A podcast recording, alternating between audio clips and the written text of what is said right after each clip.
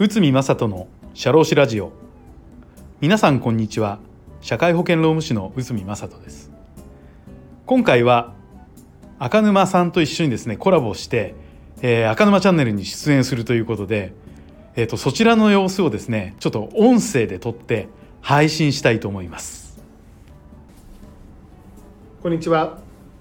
赤沼慎太郎です。今回は社会保険労務士の内海正人先生をお迎えしてえー、対談をお送りします。内海先生どうぞよろしくお願いいたします。はいよろしくお願いします。はい、えー、今回はですねなんとここ内海正人先生の事務所、えー、日本中央社会保険労務士事務所にお邪魔して収録をしております。はい。お邪魔します。いえとんでもないで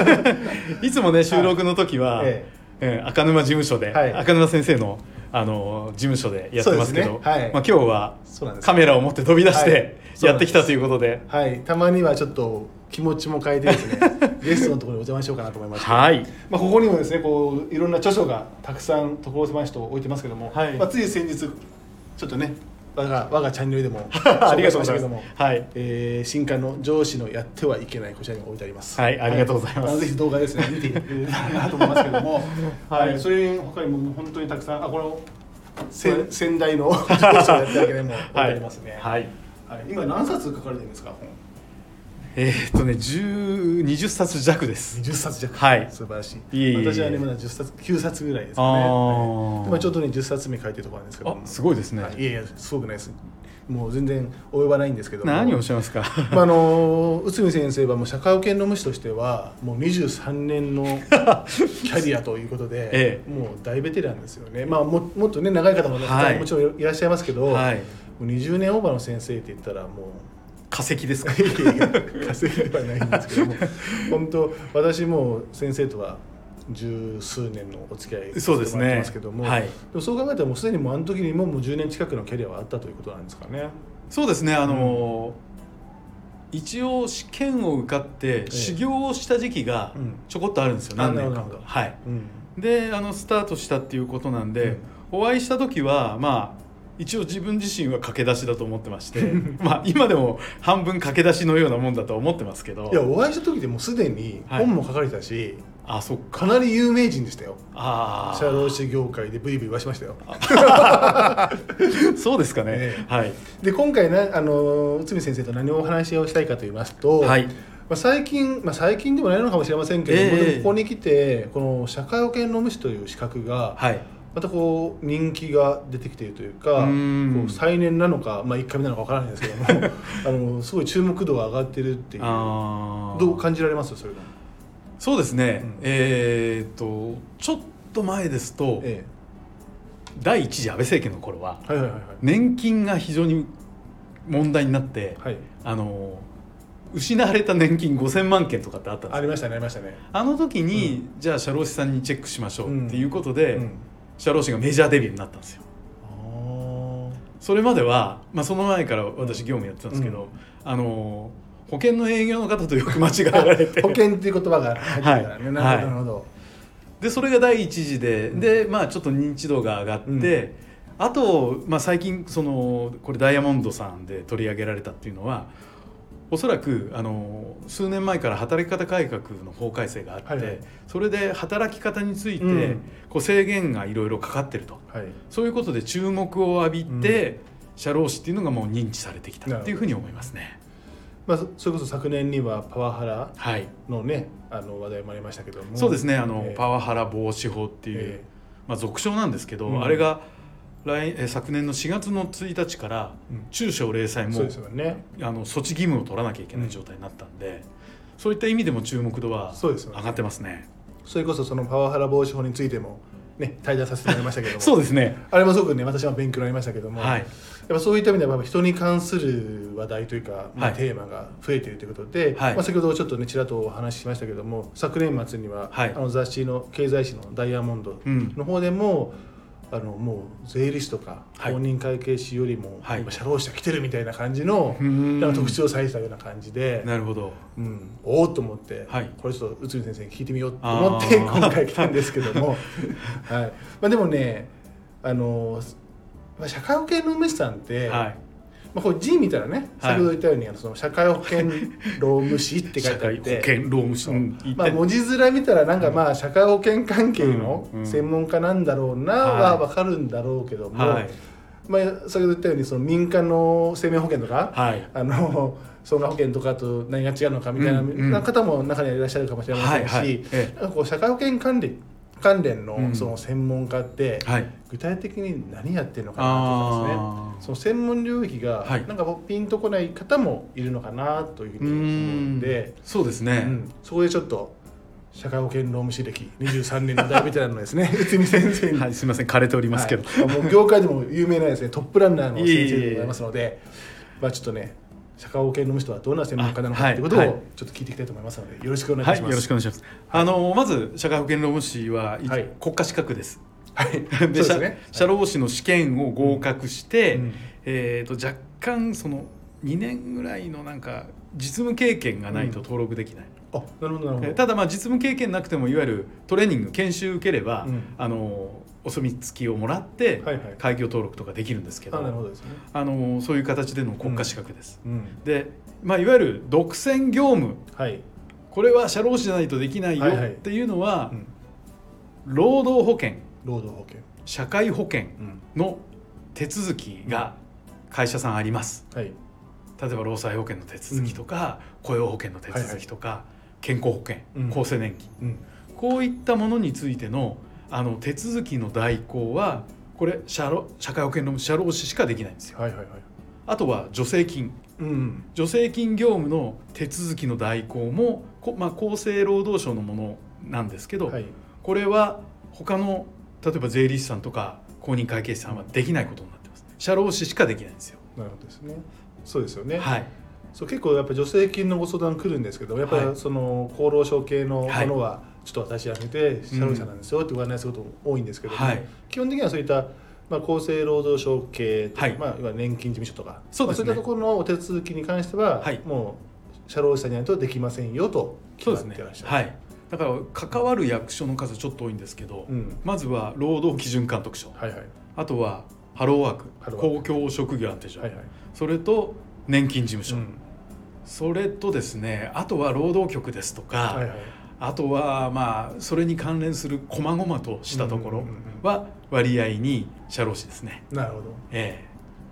え、そういったところの手続きは全てもうお任せろという形なんですね。そうですね、うん、だからあの主に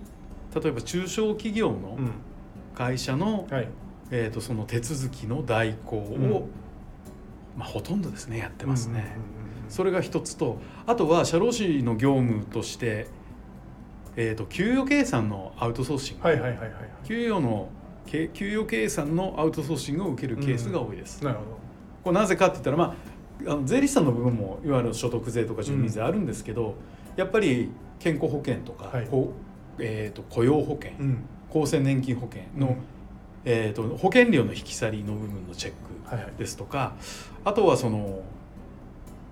いわゆる給お給料って結構いろいろ法律に制限が法律で制限かかってます、はい、まずは最低賃金。とかね、はい、ありますね。あとは労働基準法で、うん、えーと、1か月に必ず1回以上、うん、ああはいはい、ええ、払うタイミングがね。そうですね、はい、でいつからいつまでの期間なのかとか、うん、あとはえーと、差し引いていい項目と差し引差し引けないこととか、はいはい、いろいろ法律の実はあ細々とあるんですよね、えー、規制がかかってるんですよね、うん、それがきちんとできていればいいんですけど、うんはい、であのあれ一体どうだったっけって思われる中小企業の方多いんで、うん、そういったものの指導も含めて、給与計算のアウトソーシングを受けてますね。はい。そうですね。給与計算やってますって社長さんいますもんね、はい、あれやると大変だってね 皆さんも 言ってますけど。何を隠そう。私の事務所も給与計算受けてまして、ええ。ー、大変ですか？あのスタッフごめんなさい。大変です。なんかゴールデンウィークはもう休めないとかね、まあ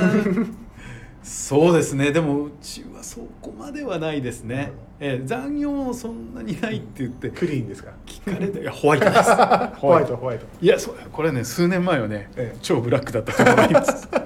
ね、結構聞きますよね。はい、ね、はい、あのなところでね。ええ、なるほどね。はい。まあでもそういった意味でその社労士さんっていうのは、はい。まあ中小企業の経営にはまあ欠かせないね、えー、まあポジションっていうところもまあ、はい、担ってるわけですけども、はい。そういった意味では、まあ、まあ税理士さんとかもねやっぱり中小企業のに対する専門家としては有名ですけども、あの社労士さんって何人ぐらいいらっしゃるんですかねこの世の中にね。ああの まず試験を受かっただけっていう人も結構いると思うんですよ。あそうでしょうね、まあ、えー、あの取っただけで何もそれを使ってないってことありますよね。はい、はい、で、えーと、一応ですね、うん、あの個人事業主として独立して、うん、社労士として生計を立ててらっしゃる方が2万4千人強。2万4千人、はい、結構いらっしゃいますよね。それとあと、まあ、私のところもそうなんですけど、社会保険労務士法人として組織化してる人が、まあ、3200300いますね、はい、だからまあ4、えー、と3万弱3万弱ぐらいは、はいはい。はい、あのいわゆる社労士業で生計立ててる人がいる、はい、あなるほど、はい、でそれ以外もですね、はい、実はその登録して勤務、うん、例えば会社の人事部で、はいはいはいはい。私はね、えーうん、勤務登録っていうんですけど、うん、勤務社労士さんが結構います。うん。1万6千人ぐらいかな、はい、結構半分ぐらい？3分の1ぐらい？そうですね。勤務者労使はい。うん。まあただ勤務者労使の場合は、うん、他の会社のアウトソーシングとかやらないで、まあ、そうでしょうね、えー、自社の中で専門家ですよ、まあ、そうですね。人事部とか総務とか。はい、で活躍されていると。はいそうですね。なるほど。まあ、あの私調べたところによると毎年に3000人ぐらいの合格者が出ているっていう話なんで、はいはい。まあ、そういった意味ではどんどんどんどんねその人数も増えるんでしょうね今後。そうみたいです。ただ、うん、ここはあのー、日本としてですね、はい、まあ、人口減りますよね、うん、で会社の数も減っていくんですよ。まあ、そうですよね、えー、で社労士まあ税理士さんもそうなんですけど、うん、社労士も増えちゃったら、うん、競争大変じゃねって 言われてるところもあります。はいはい。まあ、それはまさにその税理士さんなんかもね、はい、すごく今言われているところで、はい、税理士さんは調べたところ7万人以上ぐらいいるらしいんですよね。まあそうですね。ざっくり社労士の倍いるって言われてますよね。だから、まあ、税理士のがまあただ税理士さんの方がねやっぱりその関与頻度っていうのは高いんですかね。そうですね。あの中小企業の、うん、えーと、税理士さんのいわゆる関与っていうのは、うん、9割以上の人たちが、うん、あの中小企業さんは、税理士さん顧問契約してると思うんですそうですよね。やっぱ税務申告が必要ですからね、はい、ただ社労士の場合は、3割から4割ですから、やっぱ人を雇ってないと必要じゃないっていうことが多いですね、多いですね。やっぱりね。はい。まあ、助成金の時にちょっとスポットでお願いすることはあるかもしれないけどそうですね。はい、うん、ちなみに行政書士って5万人前後いるらしいんですよね。ええ。まあ、でもまあ行政書士っていうのは手続きのスポットが多いので、はい、なんかこう継続的なお付き合いというよりも、何年かの手続きの時にこうお願いするっていうよりは、まあ、庄司さんのところのやっぱ助成金の手続きとかまあ、社会保険の加入の手続きとかそういったスポットにちょっと近いのかもしれません、ね。はい、あそうですね、うん、うん、なるほどね、まあ、でもやっぱりそれなりにいらっしゃるというところで、はい、でもまあ3割ぐらいしか使わ関与しないんですよね。その中小企業さん全体に対しては。そうですね。3割から4割。まあ、ある程度の社員数がないと、うん、例えば、そうですよね。就業規則、うん、会社のルールをあの作って就業規則にして、うん、それを届けましょうっていうのが法律で決まってるんですけど、はい、それはあの常時、うん、えーと、雇用する従業員さんが、まあ、ざっくり言うと10人以上じゃないと必要ないんで。意外と10人未満多いですもんね。多いですね。中にはね。はい。えー、まあそうすると自然とそのぐらいになってくると。そうですね。まあやっぱでも社会保険労務士さんを活用する方々というのは、はい、やっぱ法人さんであって、はいまあ、いわゆるその従業員さんっていう方が、はい、まあ、要は個人として何かこうお願いするとか依頼するってことは少ないんですか？あのそうですねいわゆる顧問契約を結んで、うん、えーと、と毎月毎月いろんなことをその給与のアウトソーシングとか、うん、入退社の手続きをやるっていうのは、あの会社さん、ね、法人さんなんですが、うん、ただやっぱりその労災保険の手続きとか、はい、あとこんな時どう？みたいなスポット的な話っていうのは、個人の方からもぽつりぽつり来て、うん、私がお受けしたことは時々あります。うん、あそうなんですね、はい、あ内海先生でもやっぱそういう個人のお客様とのご相談なんかもまあ受けたりとかするんですそうですね。そんなまあ頻度は多くないけどもっていうところですか、ほとんどってもう数えるほどなんですけど、うん、ただ紹介でとかね。そうですね。はい、そうですよね、はい、私のイメージとしてもないですもん。個人で来てるって はい。いやいやあの多少あります、うん、はい実はあの私のこの YouTube チャンネルにですね、はい、あの内海先生何度か出ていただいている中で、はい、まあ、主にやっぱり助成金のお話だとか、えー、あとはやっぱ経営者としてこういうこと気をつけてねっていうような、まあ、人事労務に関するお話をしている中で、はい、あの何個か労災保険の話とかね、えー、入ってて、あれはどっちかというとやっぱ労働者さんの方が、ね、従業員のさんにとってもすごく興味関心があるテーマじゃないですか。あれすごく見られてるんですよ。あの内海先生との対談の中で一番見られてるのが労災保険に関する話だからまあもちろん YouTube 見てる方々のねこう全体の母数から言ったら経営者よりも、はい、まあ、働いてる方の方が、はい、まあ、当然人数多くなるんで、ええ、そういうのは当たり前なのかもしれませんけど、はい、もう結構やっぱ関心そこにあるんだな。あ、まあ、働く中でその事故まあ怪我とかなんかっていうのは、うん、まあ、日常的なことですから、まあ、ね。え意外にそれを知らないと困っちゃうなっていう感じなんでしょうね。そうなんですよね、はい、なんでね結構、まあ、関心高い。でそこにはやっぱり社労士さんの知識っていうのは求めている方が多いんだなっていうふうに感じたんですけどそれをチャンネルを通して。はい。まあ、でもまあ実際にやっぱり関与するケースっていうのはやっぱ法人さんがまあ圧倒的に多いなっていうのが現実的なところですかね。そうですね、うん、なるほどなので、まあ、具体的な業務で言うとさっき言ったようなそういう社会保険関係の手続きとか、はい。えー、助成金の手続きとか、まあ、企業計算とい。ったところがやっぱ中心になってきますか、そうですね。一般的な社会保険労務士の業務っていうのは、うん、そういったものが柱になってますね。なるほど、はい、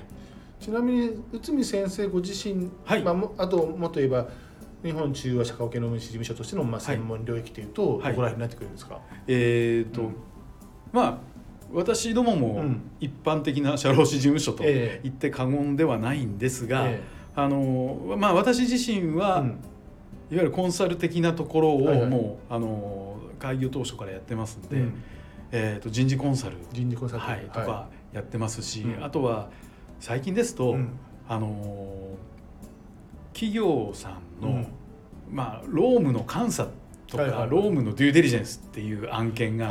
ちょっと出てきてるんですよ。それは M&A とかそういうシーンですか？そうですね、うん、あのこの間も M&A の,、あのこの会社欲しいんだけどっていう、うん、いわゆる買い側の,、あの診断、はい、であの売る対象会社のそう対象会社の状況,、ねはい、状況を見るということで例えば未払いのお給料があるのかないのかとか、あとは法律的に例えば社会保険きちんと払ってるか払ってないかとかあとは過重労働、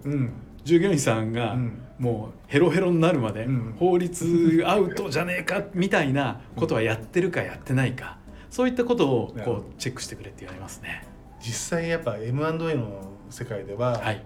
まあ、もちろんそのホーム DD とか財務 DD っていうのは、まあ、これ中心にやるんですけども、はい、実はこう企業価値のこう上下に影響するのって、ローム DD っていうかまあ、労務部分、ソフトの部分が意外とやっぱ大事だっていうのは言われていてあのやっぱ見えないこう負債っていうんですかね、はい、要は未来の負債になる可能性があって、はい、その未払い残業だったりとか、うん、あと小リスクなんかっていうのを考えると、ね。ええ、やっぱ怖いですよね。買い手からしたらね。いやそれ聞いてないよみたいになっちゃいますもんね。うん、で、うん、まあ聞いた話なんですけど、大手のその MA の仲介会社さんでも、うん、あんまりそういうロームの DD 深掘りするなあ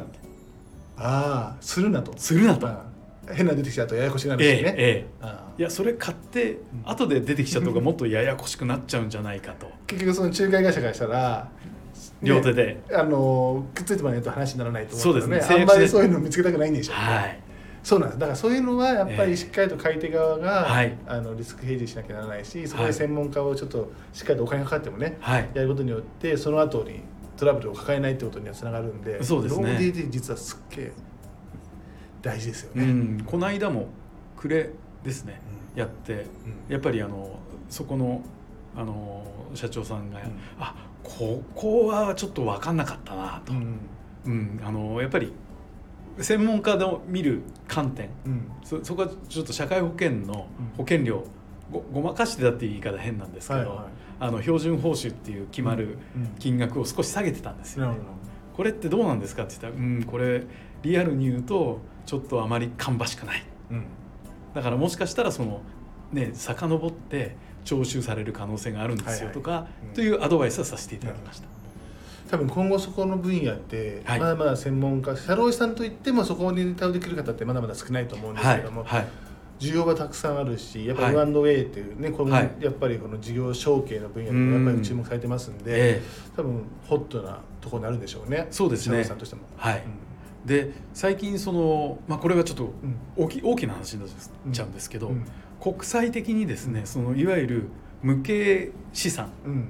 あの不動産とかそういうあれじゃなくて、無形資産の中にその従業員の関係する数字が必要だっていうふうに言われ始めたんですよ。はいはい、まあ人的資本経営なんていう言い方もしてるんですけど、えー、そこが割合にその国際基準 ISO とかでも HR の基準が出てきたんですよ。ね。それとかあとはその、まあ、これも、えー、とアメリカからなんですけど、人権デューデリなんて言って、はい、ちゃんとあのいろんな人に対してこう平等に仕事をこう与えてるかとか、まあ、アメリカならではですねそのね、はい、多様性が、はい、人種の多様性っていうんですかね。そうですね。でそれが今度日本のグローバル企業にも同じ基準で突きつけられてきてるようなんですよ。だからまあ近い将来はそういう数値的な HR 人事に関しても数値的なあの基準が多分出てくるんじゃないかなというふうに感じます。なるほど。はいそういうこともあってやっぱ社労士というその人に関するお仕事っていうのはまあ注目されてる、まあ、世界的にも注目されてるし、はい、日本の国内の中でも、その資格としてもまあ注目されているってところがあるかもしれませんね。そうですね。だからあのダイヤモンドさんでしたね、ちょっと、うん、今までだったら税理士公認会計士、ね、何社労士っていう感じだったんですけど、ええ、まあそういった意味では注目度はもう働き方改革からぐんと上がってきたっていうことですね。ということで社労士さん、はい、まあ多分目指されてる方も中にはいらっしゃると思うんですけども、はい、もう赤丸急上昇ということらしいので、ええ、またその中でもいわゆるまあお手手続き系のまあ中心的な業務ももちろんですけども、はい、今あの内海先生がおっしゃったようなその人事コンサルティングとか、はい、まあ、デューデリジェンスといったちょっと派生的なね、はい、専門領域もちょっと違って、はい、もうちょっと深掘りしなきゃ勉強しなきゃ対応できないかもしれませんけども、うん。え、そういったところも非常に需要も高いし、またフィーというかね報酬も